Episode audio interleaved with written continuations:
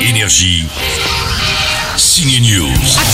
Aujourd'hui, j'ai envie de vous parler d'un coup de cœur, un film feel good, l'histoire d'une Française fan de Julia Roberts qui part à New York pour la rencontrer. Cette histoire, je la connais bien puisque c'est aussi celle d'une amie qui faisait le même métier que moi, Noémie Lefort. Je savais qu'elle avait ce film en tête depuis très très longtemps. Bonjour, j'ai écrit un scénario et je voudrais le faire lire à Julia Roberts. This is not the way we do things. Bye bye. Qu'est-ce qu'elle a dit Bye bye. Mon premier choc, c'était Pretty Woman. Mais le moment où je me suis dit, je veux vraiment tourner des films avec Julia Roberts, c'est quand j'ai vu Coup de foudre à Notting Hill. Dès les premières images, quand elle est en ascotte et qu'il y a tout ça, je me suis dit, Oh, elle est quand même merveilleuse cette comédienne, il faut absolument que je fasse des films avec elle. D'où l'idée du court-métrage, qui s'appelait Calling Julia Roberts, que j'ai fait à l'école de cinéma, qui raconte l'histoire d'une jeune fille qui veut donner son scénario à Julia.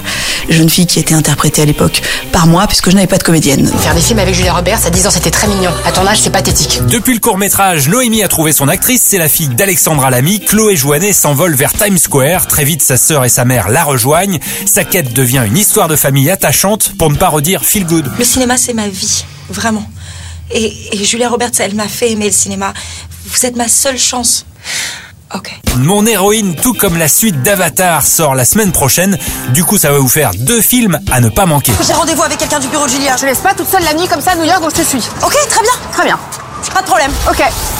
très bien. Très bien. D'accord. Énergie. Signe News.